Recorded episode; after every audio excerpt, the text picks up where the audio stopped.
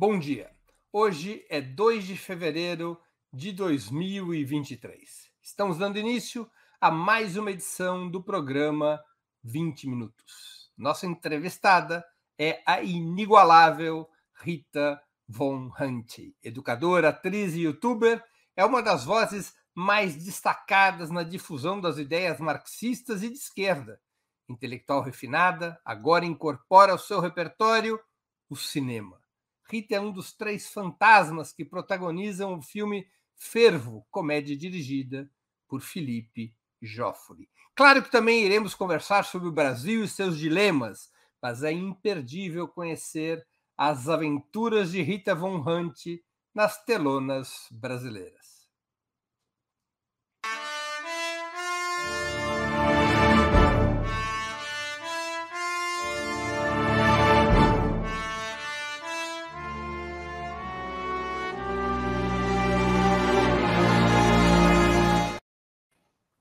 Bom dia, Rita. Muito obrigado por aceitar nosso convite. Uma honra ter a sua presença no 20 Minutos. Bom dia, Breno. Uma honra receber o convite, poder aceitá-lo. Ano passado, a gente, no final do ano, estava tentando, né? Marcar um bate-papo, uma entrevista. Que bom que no início desse ano conseguimos. Sempre um, uma alegria estar aqui. Sou grande admiradora do trabalho que você faz aqui, mas também, principalmente, fora daqui, né? Rita, como é que nasceu esse projeto que te levou ao cinema? Uh, Breno, o, o, Fervo ele é um filme uh, cujo processo né, de, de, de investigação, é, desde a negociação desse roteiro original, é, originalmente esse filme ele está derivando de uma produção francesa que é o Poltergeist, né, é um filme, é uma comédia francesa uh, que envelheceu muito mal, ela é uma comédia dos anos 90, e, e esse, esse roteiro original, ele funciona meio como um, um leitmotiv, assim, um, um motor dessa obra. É, o, que eu, o que eu conheço, né, com quem eu bati papo, da galera da produtora, que é a Movie Art, e com o Felipe Joffre, mas também com o Thiago Gadelha, que é o nosso roteirista, esse projeto ele está mais ou menos sendo cozinhado há alguma coisa em torno de 10 anos, de 6 a 10 anos. Uau, tudo é, isso. É. Mas uh, eu, no audiovisual no Brasil, né, a produção nacional é, que não tem uma grande injeção de capital, né, que está sendo feita através é, de lei de incentivo, de lei de fomento, é, de captação. É, os, é normalmente assim, o programa de TV que eu apresentei a gente fez esse programa durante seis anos, né? Foram seis anos, quatro temporadas, e, e o projeto existia a, sendo preparado para ser né, feito há mais ou menos dez anos também. Então, voltando, é, esse, esse, projeto ele estava é, sendo de alguma forma pensado, preparado, e eu a, a, os atores ainda não estavam colados com, com as personagens. Uh, eu e o Felipe Godoy, que é um dos atores, a gente estava. Gabriel Godoy, perdão. Gabriel Godoy. Ele é um é, dos outros, um dos três um dos fantasmas. fantasmas. É, é que eu só chamo ele de Godoy também, e eu estava pensando no Felipe Joffre. Mas o, o Godoy, ele, tá, ele iria fazer outro personagem, né? A personagem do Dudu Azevedo. Uhum. Então, quando o projeto começa, a gente ainda está meio nesse processo, né? De eu já havia sido convidada para interpretar uh, a, a Monange Manhattan. Durante o processo do filme, é, a gente, o roteiro foi sendo alterado, assim, semanas antes e também durante. Algumas falas iam mudando durante o processo de gravação. E aí eu tive a chance também de fazer o Samuel, que é o, o, o menino, né, o rapaz, o jovem adulto que faz a Monange. Então, no final, é o Guilherme fazendo a Rita, fazendo a Monange, fazendo. Assim, eu só, só não desenvolvi um transtorno de personalidade múltipla. Múltipla, porque... Múltiplas personalidades. São Longuinho me protegeu. Rita, apesar de você ser uma figura muito especial na cena socialista, sempre com muito humor, fazer uma comédia não poderia representar um risco à persona política e pedagógica que você veio construindo há vários anos? Isso, isso, eu acho que essa pergunta é fabulosa, né? Fantástica. É, eu espero que, que, a, que a resposta pudesse ser um simples não de forma alguma. É, no entanto, eu sei que, que esse ideal ele ainda está muito longe né, da gente chegar. Então, por partes, uh, eu, eu acho que não deveria né, se apresentar como um problema. Isso porque a gente não ainda nem vou entrar no mérito do tema do filme, né? É, que, eu, que eu acho que é um tema é, nevralgicamente político. Mas voltando. E, e, a discussão e o debate que lá está feito. O duro, de, o duro de entrevistar gente sabida é que me fazem spoiler das perguntas. Bom, ótimo. Mas eu, então eu vou, vou, me ater apenas a dizer o seguinte: é, eu esperaria que, essa, que a resposta mais basilar fosse não de forma alguma, porque é, a minha formação profissional, né, meu, meu histórico profissional, ele tem seu início nas artes cênicas. Né? A, a, primeira graduação que eu faço é na Federal do Rio de Janeiro, em artes cênicas.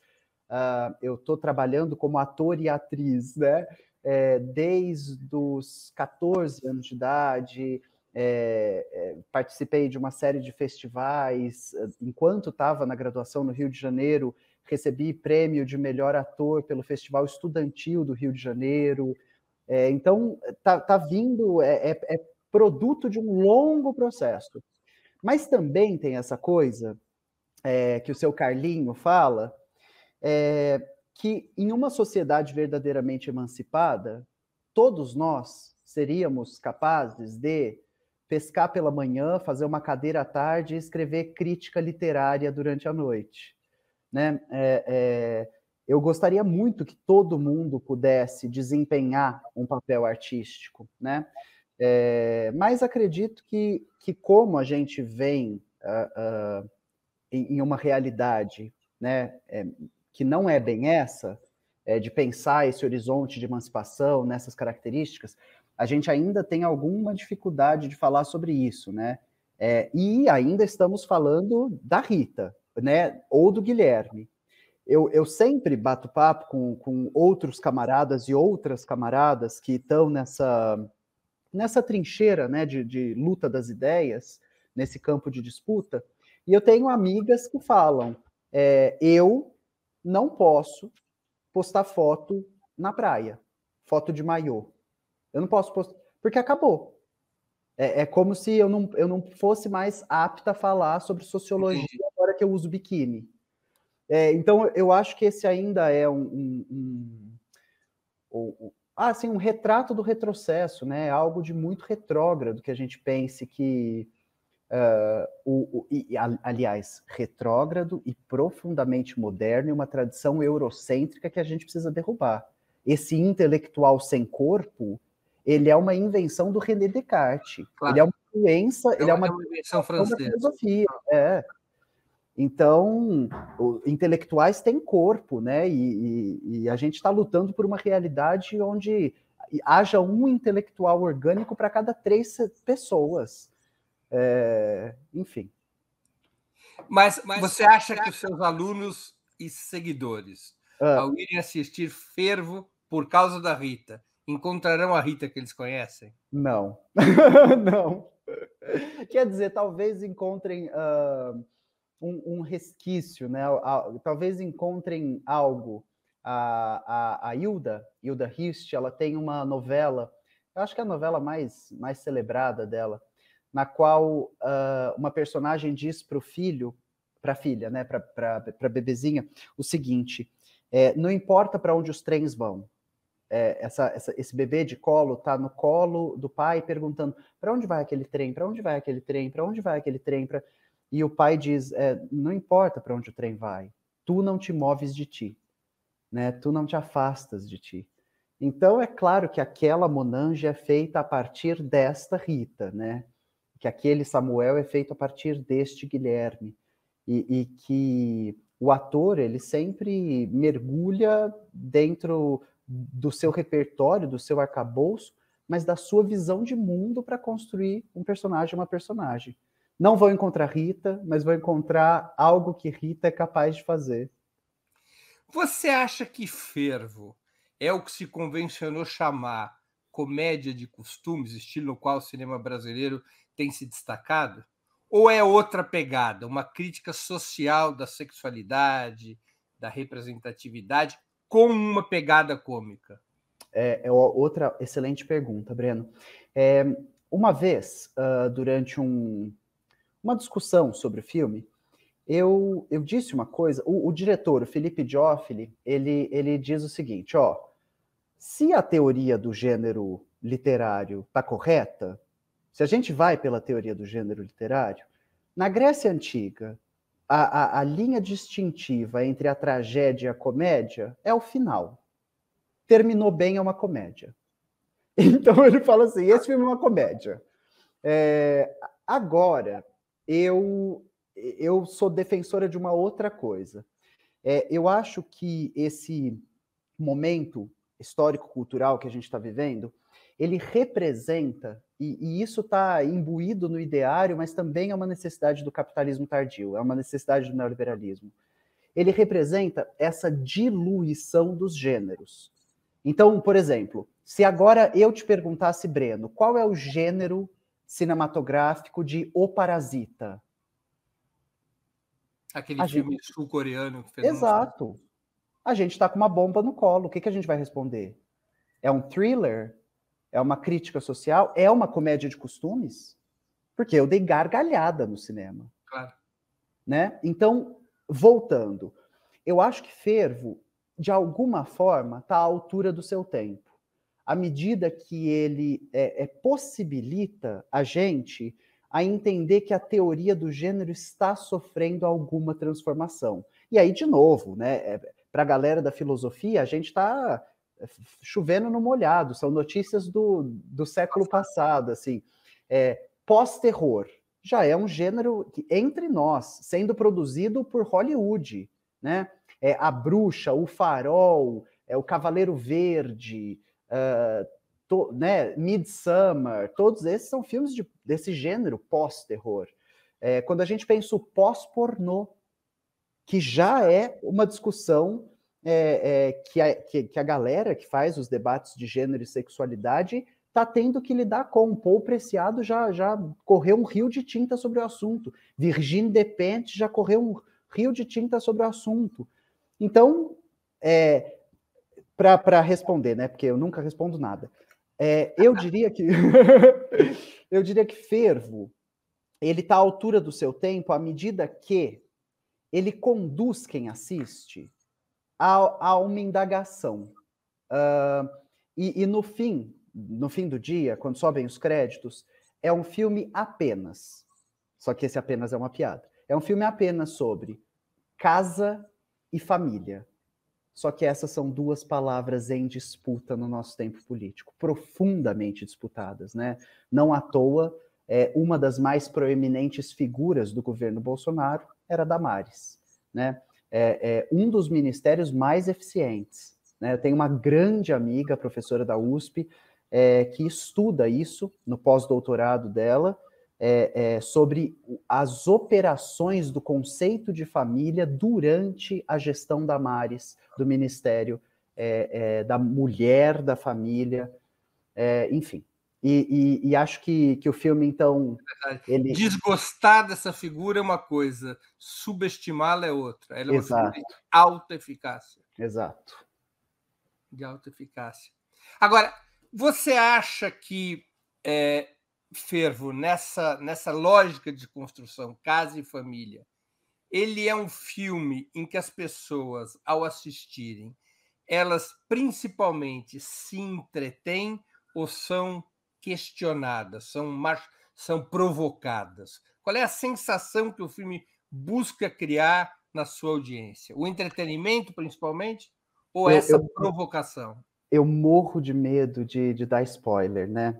É, o que eu, o que eu diria é o seguinte: uh, Fervo faz uma, uma operação assim, e é uma cena, é, é um plano de câmera e uma cena.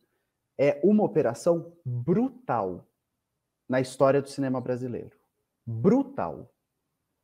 É, e as pessoas não percebem. Porque o filme criou um ar de naturalidade onde aquela cena poderia transcorrer sem é, é, grandes. E aí a gente nunca sabe é, se o que houve é um acúmulo social, que permite que aquela cena aconteça sem que ela seja o maior assunto do filme. Eu estou falando sobre um beijo gay interracial intergeracional. Então, eu tenho é, dificuldade de me lembrar de uma produção cinematográfica brasileira na qual é, um, um casal gay composto por um homem negro mais velho e um homem branco mais novo se beijam em cena longamente dur e, e isso não é, é, uma chacota, isso não, isso não termina num, num assassinato, isso não. Enfim. Então, voltando. É, à medida que essa cena ela, ela passa pelo público, e o público vê um beijo, mas não um beijo é, gay, interracial, intergeracional. À medida que isso não, não acontece, eu acho que o filme está sendo capaz de operar alguma coisa, que é aquela coisa de que, através é, é, do entretenimento, a gente passa algumas outras mensagens. Então, é, rident castigat mores, né? Através, uhum. através do, do riso a gente critica os costumes. É, eu acho que através deste entretenimento a gente toca é, questões. Fervo, só para nossa audiência acompanhar, isso não é spoiler, é o nome da boate isso. na qual os fantasmas atuam, vamos dizer é, assim. Teriam então, vivido, né? Ele, é, teria sido o local deles, a, a vida deles seria toda ali. Isso. Você acha que o cinema, e aqui não estou falando especificamente de fervo, porque uhum. se trata de uma produção bem específica, você acha que o cinema ainda tende a abrir espaço para transexuais e drag queens, preferencialmente em comédias, para evitar um conflito mais duro contra o preconceito? Breno, ex excepcional, excepcional. Você sabe que a primeira coisa que me ocorre, assim, logo de cara, é, são dois. É, é que eu nunca gosto de pensar intuitivamente, né? É, fui, fui aluna do seu Paulinho, então fico sempre pensando que a gente, de alguma forma, ganha pensando contra-intuitivamente. Mas uhum. bora, bora com a intuição. É, Paulo Arantes me mataria. Mas pela intuição, eu diria o seguinte: é, tem, tem dois acontecimentos que me que me vem à mente. O primeiro deles é o seguinte: você lembra quando o Chile vai ser indicado ao Oscar por um filme e esse filme é uma mulher fantástica? Uhum. E a protagonista é uma travesti interpretada por uma travesti. Uhum. É... E não é uma comédia, né? Longe de ser uma comédia eu, eu acho que aquilo é de alguma forma prenúncio para o Boris. Porque, sabe? É, Entendi. Eu, eu acho que se a arte ela é mesmo um processo de cristalização dos valores e significados de um povo num tempo, ou o que o Adorno fala e, e, e refala e refala e refala. Se a arte, a forma, é sempre conteúdo social e histórico decantado, aquela sociedade está em vias de tornar residual o debate sobre vidas de pessoas trans. Então penso nisso e logo em paralelo eu fico pensando na garota dinamarquesa, Sim. onde que não que não era uma comédia, mas onde drama, a... um drama fortíssimo. Fortíssimo. Com Mas a... genial, eu esqueci o nome dele agora. É Red, deixa eu ver, não sei também, sei sobre É um filme maravilhoso, é um filme Sim. impressionante. impressionante. Sim. Mas que, que, que comete um pecado ao elencar para o papel principal um homem cisgênero. Né? Você acha é... isso? Um não, eu, eu acho que, que essa, essa discussão, e que bom que você me fez essa pergunta, porque Portugal está fazendo essa discussão neste exato momento. A Keila Brasil, é, que é uma atriz, que é professora, uh, que é uma performer né, circense, é, está prostituta porque não consegue inserção no mercado de trabalho formal e das artes em Portugal, é uma brasileira vivendo em Portugal, e junto de um grupo de outros artistas e intelectuais, pessoas trans, ela invade é, no Teatro São Luís, que é um dos teatros mais históricos e respeitados de Lisboa, é, ela invade a cena com a acusação de transfake.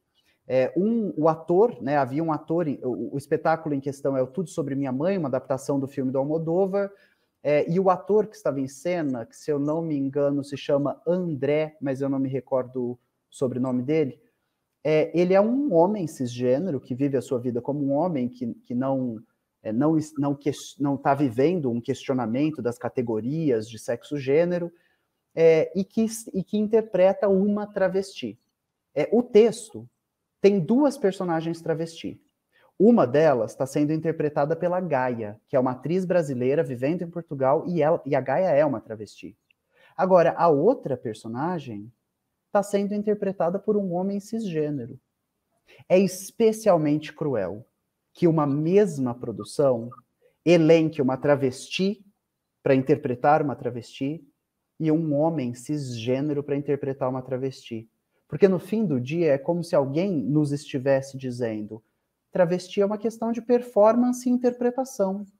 Você pode dar a vida. Não, não. Se, se nós, enquanto sociedades, conseguimos perceber o absurdo de que Pantera Negra fosse interpretado por um ator branco, de que um filme que narra a história de resistência e luta do povo africano fosse encenado por atores brancos pintados de graxa, se a gente consegue ver o absurdo disso, é impossível que a gente não veja o absurdo de um casting onde a personagem é transexual, seja um homem trans ou uma mulher trans, interpretada por uma pessoa cis. Assim como a negritude não pode ser interpretada, a transexualidade, a transgeneridade não pode ser interpretada. Entendi. Agora, deixa eu te colocar um questionamento aqui. Vamos. Porque o tema da negritude, ela imediatamente dialoga com a audiência, porque as pessoas estão vendo que é um ator negro ou um ator branco. No caso, retomando o filme Garoto Dinamarquesa, a identidade própria do ator não é conhecida necessariamente pela audiência. Uhum. Tá certo? Eu não sei qual é, digamos, é, a orientação ou a identidade sexual do ator. Eu não me lembro nem do nome dele nesse momento. Só sei que é um. É, Ed, Ed Redmayne. Ed, Ed Redmayne, ok.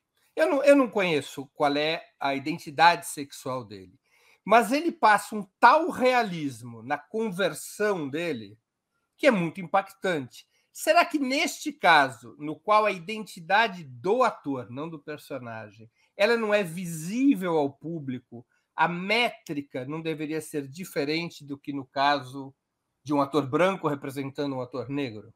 Eu acho que é uma boa questão, Breno, boa no sentido de que, gente, de que ela é pedagógica, né? ela é uma chance que você está me dando de falar sobre o assunto, e eu acho que a gente pode pensar ela por chaves é, adjuntas, né? É, que a questão central não é o comprometimento é, com a verossimilhança que a obra estabelece, não é o pacto ficcional. A questão está longe disso. A questão é que a obra de arte cristaliza valores assentados de uma sociedade. A questão é que a obra de arte é, é resultado da sedimentação de um conteúdo histórico-social. Então, sobre o que, que eu estou dizendo? É, a, a verossimilhança que esse ator ou essa atriz vai ser capaz de me passar nas telas, para mim, importa menos do que entender se essa sociedade já está apta a empregar essas pessoas. Porque vamos juntos, Breno. O Sim. tema é de, das características e da diversidade na indústria cultural e não a, a transmissão ficcional. O, temas, o tema é a categoria abjeta de modalidade de vida e trabalho a qual esses corpos são submetidos. Então, é, um filme que pretende é, é, narrar a história de uma pessoa indígena é, e, e, que o faz contratando uma pessoa não indígena, ele não é um mono, quer dizer, ele é ao mesmo tempo, né? Walter Benjamin pede que a gente fala isso, fale isso. Ele é ao mesmo tempo um monumento de cultura e monumento de barbárie, né? Cultura. porque é a cultura daquele povo naquele tempo. Mas cultura, a gente não sabe quanto vale. A gente vai saber quando vale quando olha para o negativo dessa imagem. E o negativo dessa imagem é esta sociedade, para contar a história de um povo massacrado, contrata o massacrador. Então é, é, é como se, é, para encenar é, o, o, o, Holocausto, eu contratasse neonazista. Tirou a pergunta. Sim, você tirou parcialmente a pergunta da minha boca. Porque isso significaria, em filmes sobre o Holocausto, que necessariamente os atores vítimas do Holocausto deveriam ser judeus? Eu, eu acredito que sim. A métrica deveria ser essa, não importa a situação. Não, é. interessante, é uma discussão pertinente. Eu acho que na indústria cinematográfica, geralmente, até por razões fisionômicas, quando escolhem atores para representar vítimas do Holocausto, estou passando aqui em revista Sim. os principais filmes, acho que quase todos são judeus, mas são. Na, tem uma questão fisionômica. Eu me lembro daquele filme genial, O Pianista. Sim. Aquele ator Brody. Sim. Né? Ele, sim, ele é fisionomicamente um judeu. Um judeu. Você olha para ele e diz: é um judeu. Não precisava sim. nem é, de ler o sobrenome, né? que é uma variante do sobrenome, do sobrenome judaico. Interessante. Rita, você pegou gosto por fazer cinema? Teremos novos projetos no futuro?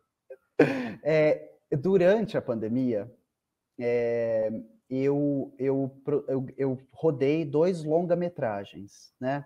Ah. É, Fervo termina de ser rodado em 2020. É, ah, você filmou durante a pandemia, Fervo? A gente filmou antes da pandemia estourar. É, eu voltei para São Paulo e o Dória decretou lockdown em, na semana. 7 de março. Exato. Eu, eu volto para São Paulo, acho que no dia 1 de março. Então, é, uma semana e o lockdown começa. É, então, eu, durante a pandemia, no ano de 2020, eu fiz Fervo, e no ano seguinte, 2021, eu atuei em Um Ano Inesquecível Inverno, que é um outro filme é, que logo as pessoas vão, vão poder assistir também. E qual é o enredo, qual é o argumento do filme? Sobre o que, que se trata? Olha, é, ele, ele é bastante distinto do, do Fervo, né? Porque minha estreia no cinema foi interpretar um fantasma.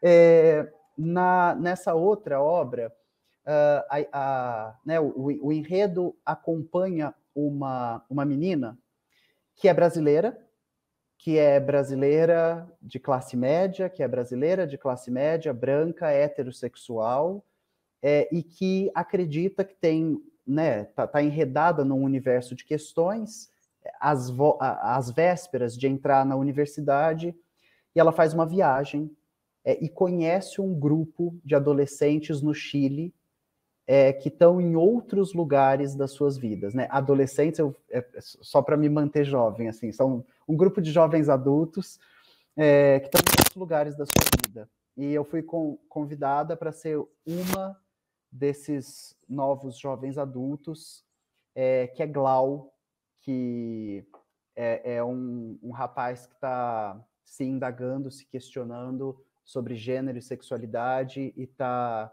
é, experimentando o gênero através de uma performance artística também.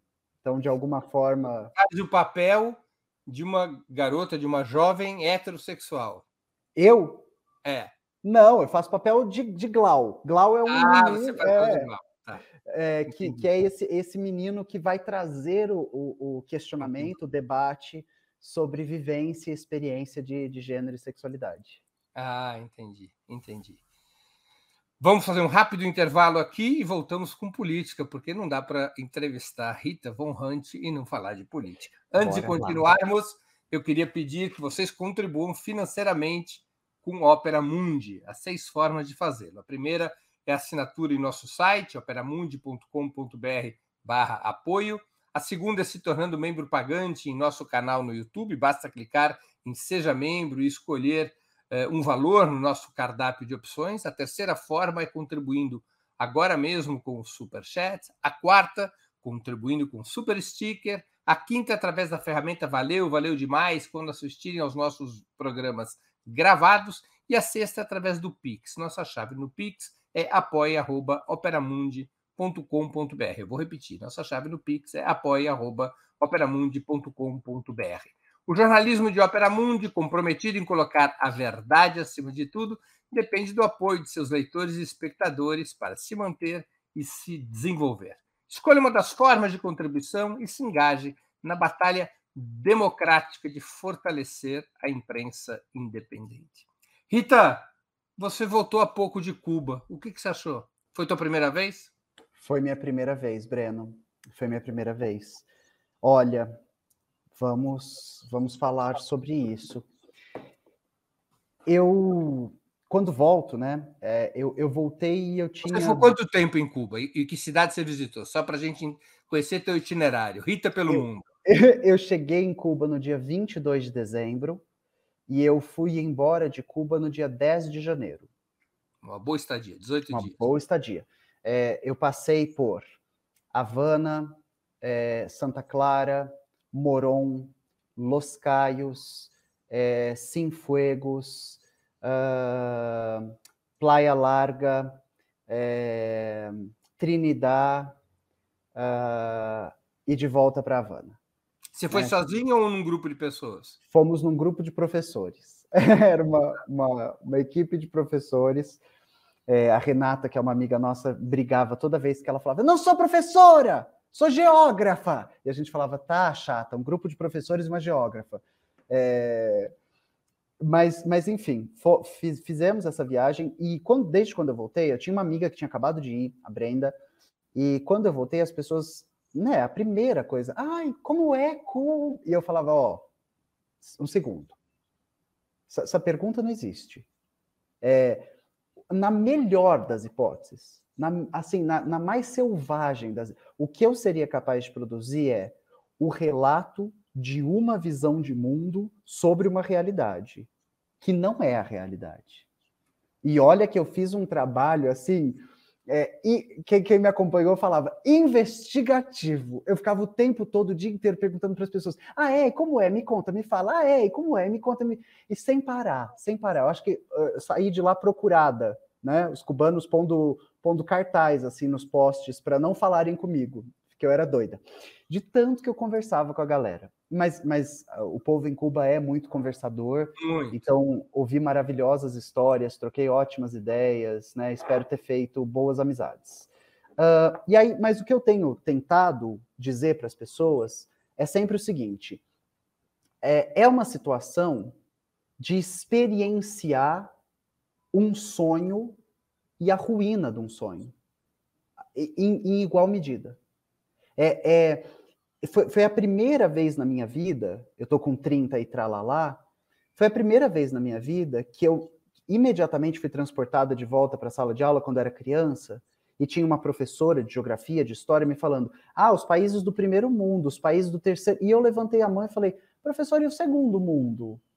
E, eu, e a professora parou, ficou me olhando assim, falou: ah, são os países socialistas. E eu falei: e como são? E ela ficou me olhando assim e falou: Ah, eu ia precisar de uma aula inteira para falar. E, e aí tem essa coisa, né? Então, eu estou tentando ainda, mas tem essa coisa de dizer o seguinte: será que nós, brasileiros e brasileiras, que, que, vivemos. Eu, eu vivo em São Paulo, uma cidade com mais de 60 mil pessoas em situação de rua, com a Cracolândia, com criança vendendo bala no sinal, com adolescente pedalando bicicleta das 8 da manhã às 8 da noite, dormindo às 23, dormindo na rua, porque não dá tempo de voo. Será que a gente consegue imaginar a supressão da experiência da miséria neoliberal? Que não haja esta miséria? Este tipo de miséria, que a miséria que o neoliberalismo produz? Será que a gente é capaz de, de, de ter essa imaginação política? E, e, então acho que essa é a primeira indagação, assim, é como é descobrir é, é, segurança urbana é, nacional num país latino-americano. É como é é, é, ver um grupo de crianças indo para a escola e todas elas têm sapato, meia, roupa, material. Como é? Como é? Né? Num país estrangulado economicamente como nenhum outro do planeta. Com um embargo e um bloqueio que dura décadas, né? Mas a gente não pode romantizar a situação. É, é, eu, conversa, eu conversei com dezenas né? Acho que, acho que se bobear, chegou perto da centena de pessoas. E todas as pessoas estão descontentes com o país. Eu não conheci ninguém que me falou, ah, eu amo morar em Cuba. É, é, a juventude que eu conheci, e uma amiga de, daqui do Brasil me pediu para que perguntasse isso para a juventude, como a juventude se via em 5 ou 10 anos, né? E aí, se eu pegava essa abertura é, falava, ai, como é que você se vê daqui no futuro? E, todos os jovens com que eu conversei, de 20 e poucos anos, falam fora de Cuba. Então, não dá para falar, é o país dos nossos, porque não é, a população quer fugir. Então, não é o país dos nossos sonhos. Mas é um país que conseguiu algo que a gente sequer sonha em conseguir. Então, é sinal de que poderia ser. É sinal de que fez uma lição de casa que a gente nunca foi capaz de fazer é sinal de que está anos-luz na nossa frente quando a gente discute é, é, gente, ser humano. Né? Agora, sociedade de consumo, agora, é, é, trazer. Isso, isso, isso é uma coisa que muito me chocou, assim. É, a população cubana tem um acesso mais ou menos irrestrito à internet. E a faceta do capital que elas conhecem é a faceta hollywoodiana é a propaganda capitalista, é o cartão de visitas do capital. É a ideia de que no capital todo ser humano está apto a consumir de acordo com as suas vontades. É, é o império do, da vontade do indivíduo. E, e aí você explica para essa pessoa: olha, eu estou vindo de um país arruinado. É, eu estou vindo da, da cidade mais rica da América Latina, onde existe a Cracolândia. Eu estou vindo de uma cidade onde tem mais imóvel para alugar e desocupado do que gente na rua. E a maior população em situação de rua do continente. Então, é, de novo, como é Cuba? Se, se, eu, se você encontrar qualquer ser humano que responda, esse ser humano ou é um profundo estudioso, ou é, é alguém que está só numa mesa de bar. Porque tratar desse tema com seriedade, eu acho que é, é o assunto de uma vida, né? É porque é ver todas as contradições. É, é tentar imaginar o que, que significou, sei lá, né? Durante a União Soviética, Cuba trocava três sacos de açúcar por um trator. É, é um, pa um, país que viveu uma, uma condição material durante né, os 40 gloriosos do capitalismo, que viveu uma condição material é, é inigualável na sua história. Quando a gente vê é, os vilarejos, as pequenas cidades que sobreviviam de extração de carvão, onde a expectativa de vida das pessoas era 30 e poucos anos de idade antes da Revolução, e que pós-revolução passa a ter escola, asfalto, saneamento, é, infraestrutura, casa, transporte. Eu, do, nas visitas aos museus, eu chorava do momento que eu entrava ao momento que eu saía. Só que eu também chorava na rua é, uma das experiências mais tristes que eu tive durante a viagem foi perguntar para um, um cubano que trabalhava no caixa de uma praia privada se ele poderia me trocar uma nota de mil pesos, se, mas eu perguntei em espanhol, né? Se era possível. É possível trocar uma nota de mil pesos por cinco de duzentos? Ele tirou a nota da minha mão, olhou dentro do meu olho, abriu um largo sorriso e falou: Meu amigo, em Cuba tudo é possível. E ele fechou o sorriso e continuou olhando no meu olho e falou: para o turista. Então, de novo, é muito difícil falar sobre a experiência. É, eu acho que ela nos aponta um caminho, uma direção, mas ela me aponta que não há sem não há sem embargo, não há sem a luta do imperialismo para colocar os seus tentáculos de volta, é, não há, não há sem. É, romantizar é, é, é, é, não se dar ao trabalho intelectual de olhar para a contradição.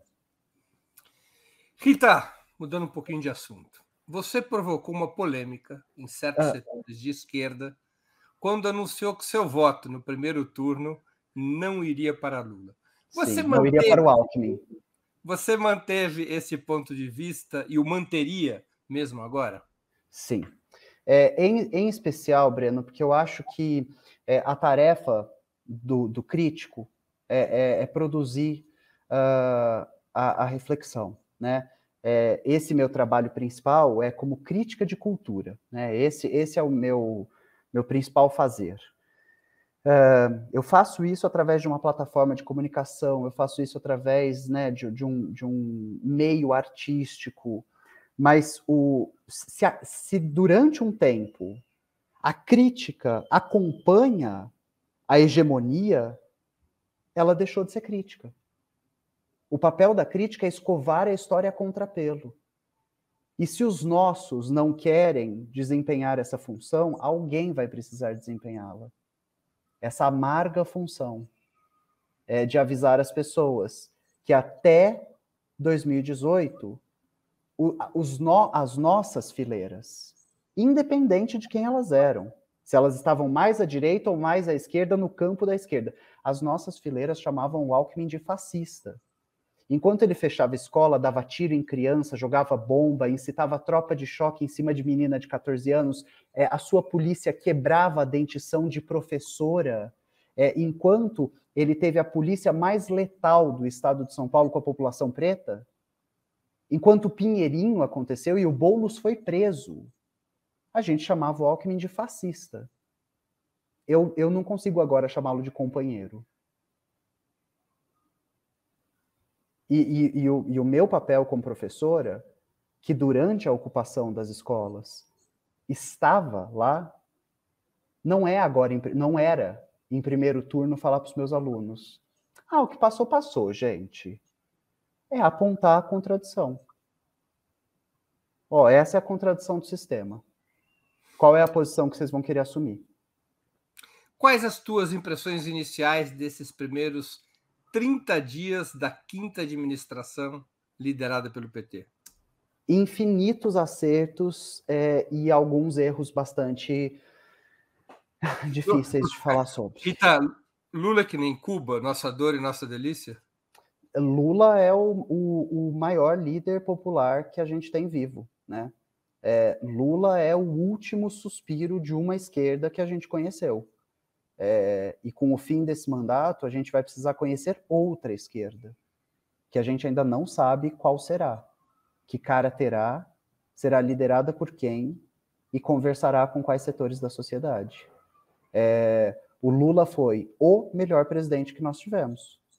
É, os, os mandatos do PT são os únicos mandatos nos quais o Brasil se aproximou de uma ideia tímida de democracia. Né?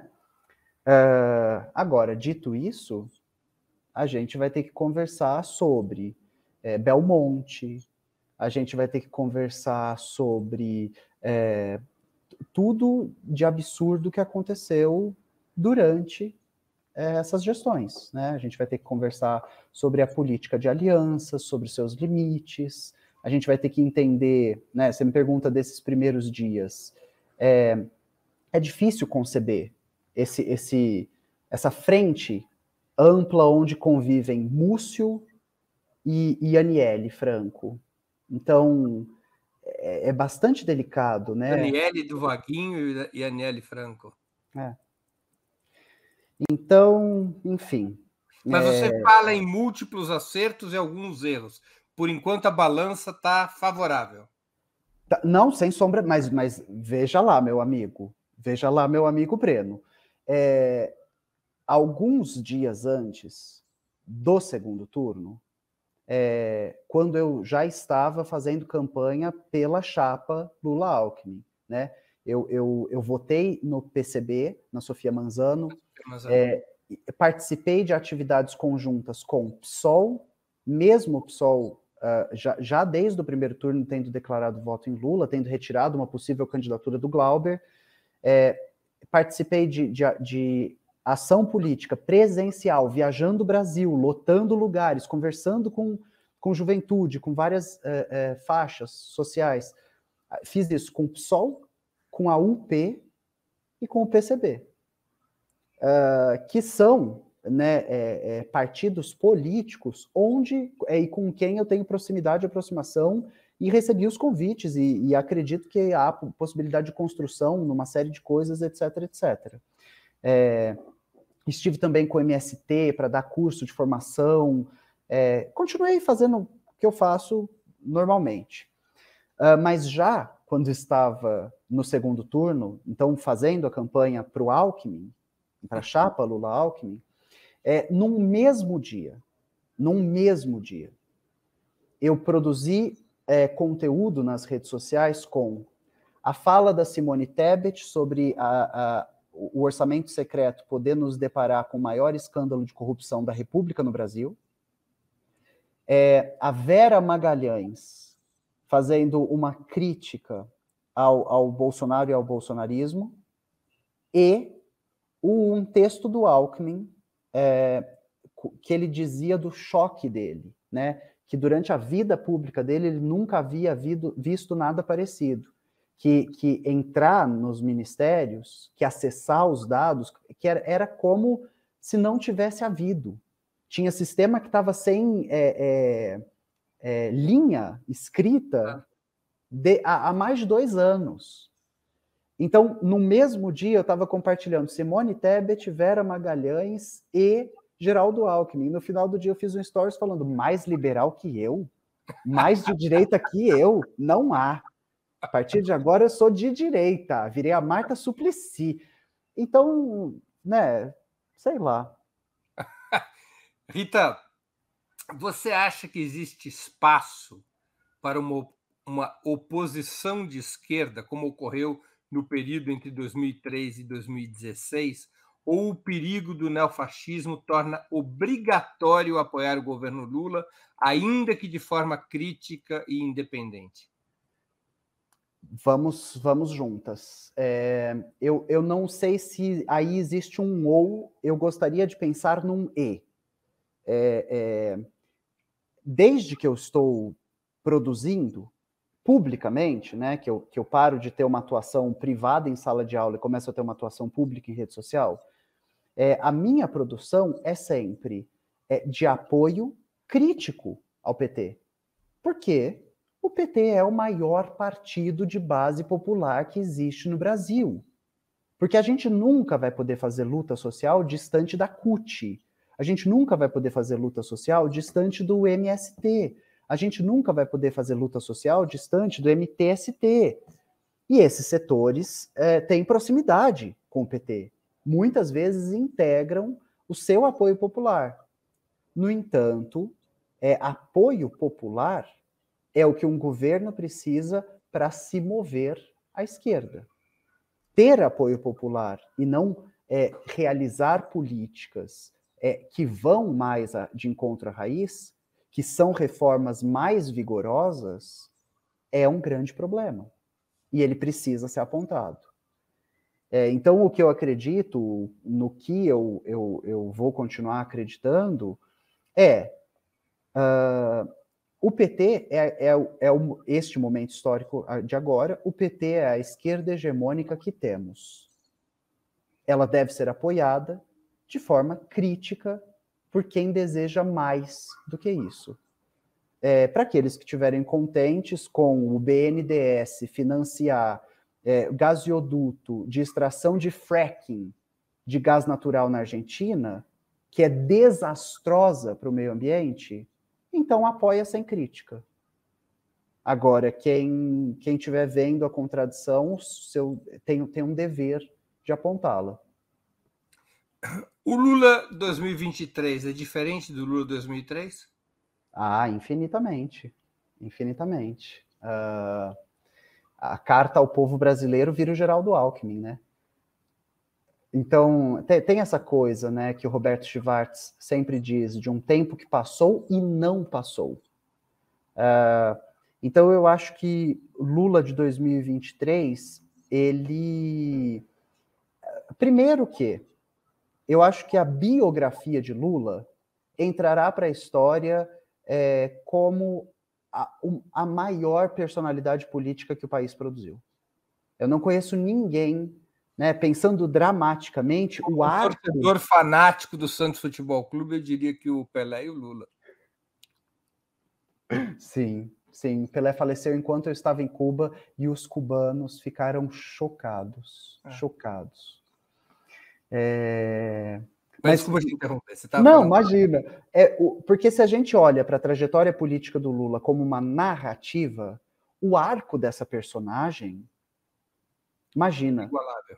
Aos, aos 77 anos de idade, ele volta a ser presidente depois de uma prisão fraudulenta e absurda, né? É, a gente não sabe uh, se o Lula teve de interromper um tratamento na garganta para poder ter voz para fazer a campanha e se ele optou por deixar a própria saúde em segundo plano para defender uma ideia de Brasil. A gente ainda não sabe disso. Não sei se saberemos, né? Se a biografia dele nos, nos narrará esse episódio. Mas é, a figura que, que a gente tem diante de si, ela é, é essa figura que, na minha visão, é a maior liderança que o Brasil produziu.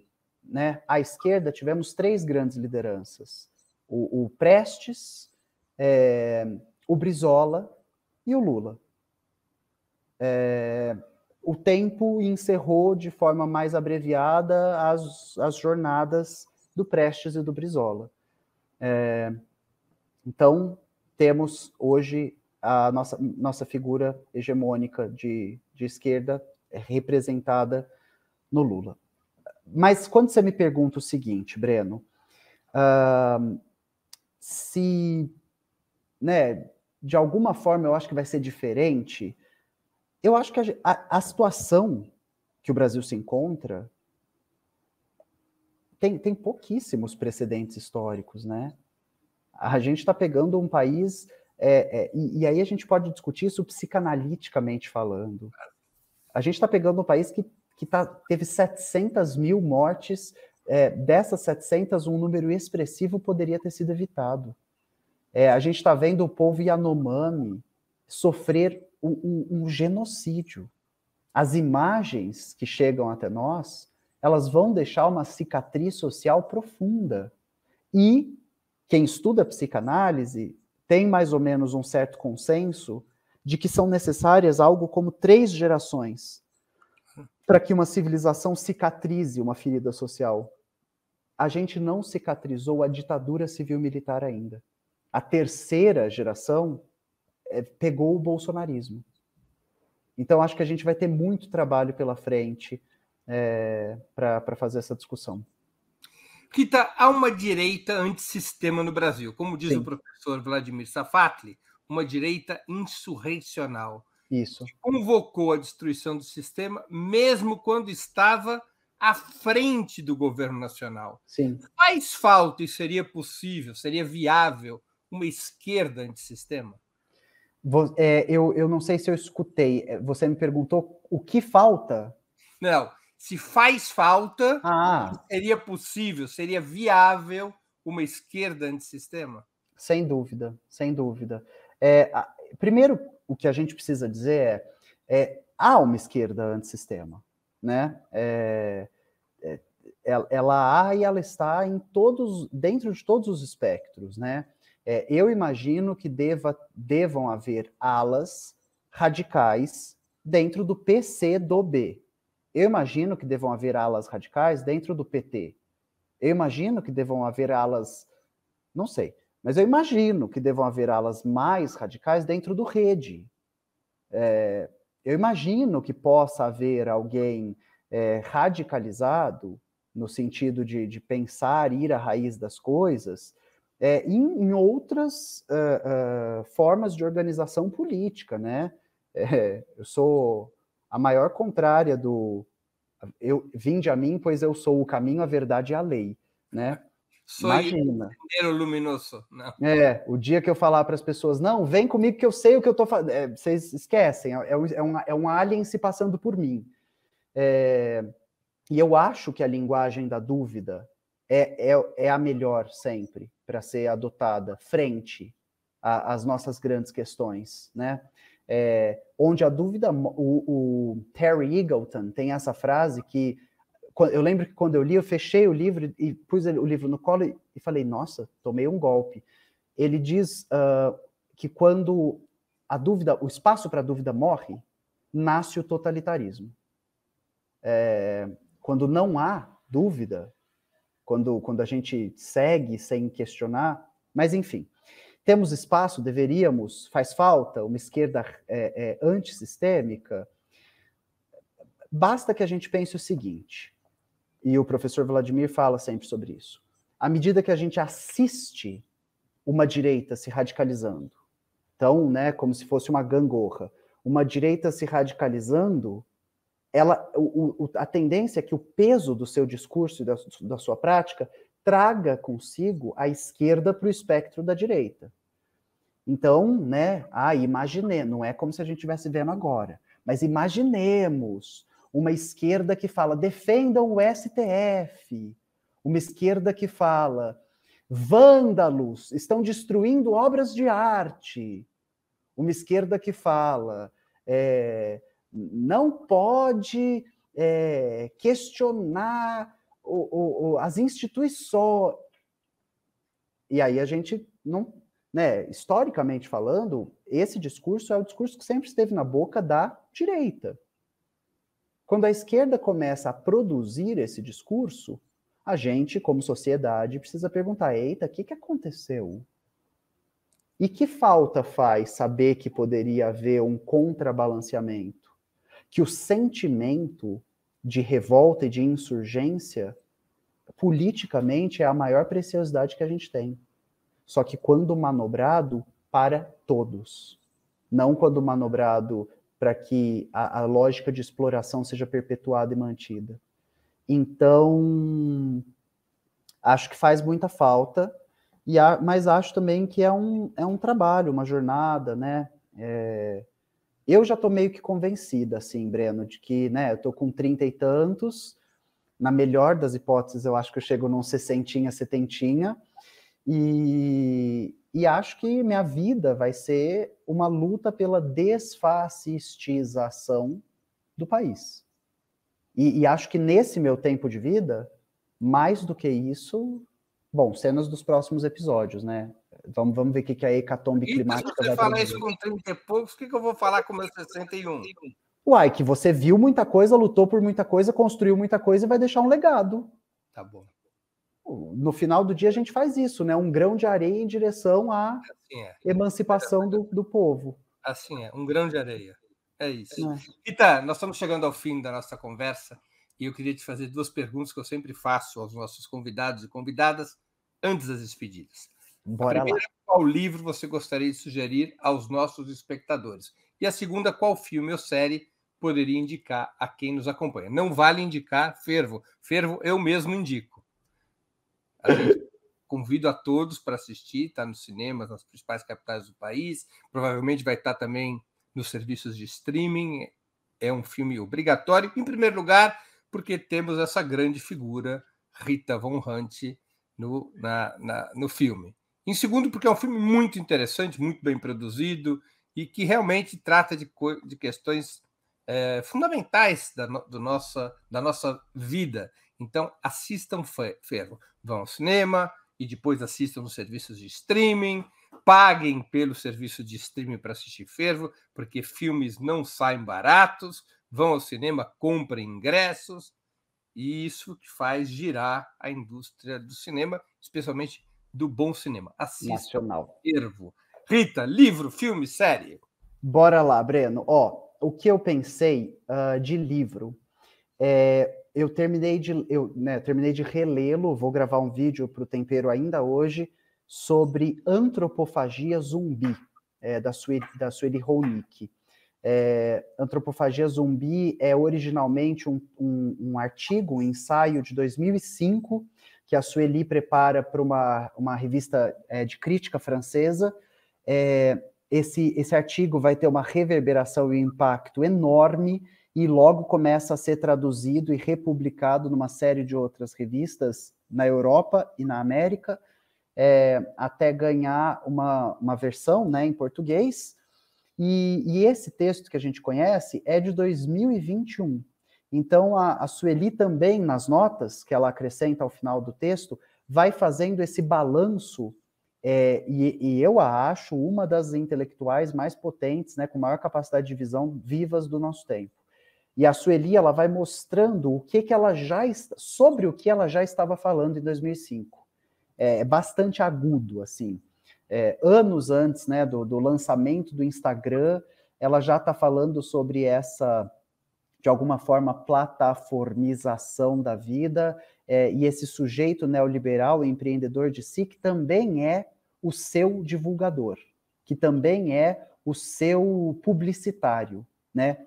e que sem não haverá, que a propaganda se torna a vida. Né? Muito maluco pensar que o Guy Debord é, nos diz que o espetáculo é a, é a antítese da vida.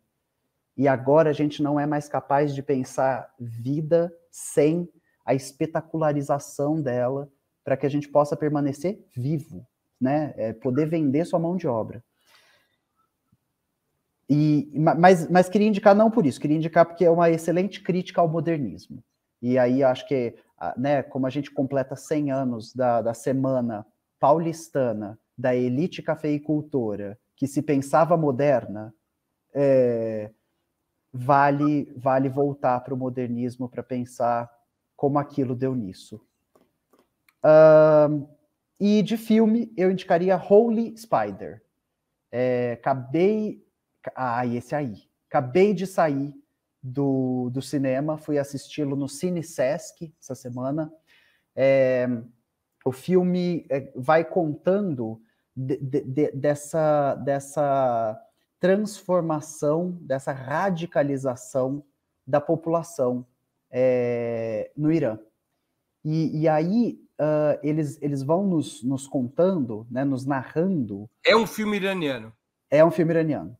E, e eles vão mostrando uh, esse, esse sujeito que, que serviu o país na guerra, na guerra do Irã, é, e que agora volta, ele não, não morreu na guerra, ele, ele é um sobrevivente. Na guerra né? Irã-Iraque. Isso. É, e, e, ele, ele retorna para o pro, pro Irã, e, e agora ele tem essa. Ele acredita ter essa missão de limpar a, a cidade dele, que é uma cidade sagrada, Teherã, que ele acredita que ele deve limpá-la das prostitutas. E aí, como um serial killer, ele começa a assassinar prostitutas é, de forma reiterada e mais ou menos explícita. É, e a sociedade iraniana parece estar tranquila com isso. É, e aí o, o, resto é o desenrolar da trama, que é um filme muito bom, rendeu uma indicação em Cannes de melhor atriz para a atriz que faz a personagem principal, agora não, não me lembro o nome dela. Aparentemente já está ou vai estar na plataforma Mubi. Ai, maravilha, maravilha. O Mubi, Mubi é sensacional. É, tem muitos, muitos filmes bacanas ali, é verdade. E alguma série, Rita? E, e, aí eu indicaria The Handmaid's Tale, uh, que é o conto da Aya. Uh, ela acabou de acabar, a, a, quinta temporada ainda não está disponível na, nos streamings no Brasil, então eu estou esperando, né, para não assistir é, pirata. Tô, tô, te, tô, esperando ver quando, quando vem para os streamings de cá, mas uh, a, a série toda está baseada num livro curtíssimo de uma autora canadense, a Margaret Atwood, uh, que escreve o conto da Aya nos anos 80, quando a sua imaginação política, sua distopia, é, é, é pensar uh, o que poderia ser, como poderia ser, o que poderia vir de um levante cristão fundamentalista, terrorista cristão fundamentalista é, nos Estados Unidos e aí ela produz essa, essa ficção distópica é, da sociedade estadunidense. Daqui a, pouco, daqui a, pouco, nós vamos chegar à conclusão que é melhor censurar previamente, todos os narradores de distopias, porque elas se realizam. Breno, eu vou te contar que é só o que a gente aprende fazendo estudos de cultura. Assim, é que tem a essa distopia se realiza. Essa capacidade de imaginação política, ela, ela nunca é sobre o futuro. Ela, claro. É, esse, esses autores, eles estão claro. nos narrando o tempo presente, claro. né? As tendências do tempo presente. É. Né? Eles Mas... capturam uma energia numa certa direção, como diz e, o Frederick James. E nisso está a genialidade artística, porque muitas vezes isso não está aparente na época em que eles escreveram. Exato. Isso a gente vai se dar conta 20, 30 anos depois, e alguém vai se lembrar, puxa, escreveram cenário foi escrito antes. Rita, eu queria agradecer muitíssimo pelo seu tempo e por essa conversa sempre interessante e instigante. Muito Sou... obrigado por aceitar nosso convite e boa sorte com o fervo. Sou eu quem agradece, Breno. Foi um prazer estar aqui mais uma vez. É, conte comigo sempre, é sempre um prazer. Tenho grande admiração pelo seu trabalho, mas também grande operação pelo que o Opera Mundi vem fazendo na disseminação de jornalismo de qualidade, acessível, é, com lado, né? É, e sou, sou uma grande admiradora. Muito obrigado, Rita. Também agradeço a todos e todas que assistiram a esse programa, em especial aqueles que puderam fazer contribuições financeiras ao nosso site e ao canal de Opera Mundi no YouTube. Sem vocês, nosso trabalho não seria possível e não faria sentido. Um grande abraço a todos e a todas.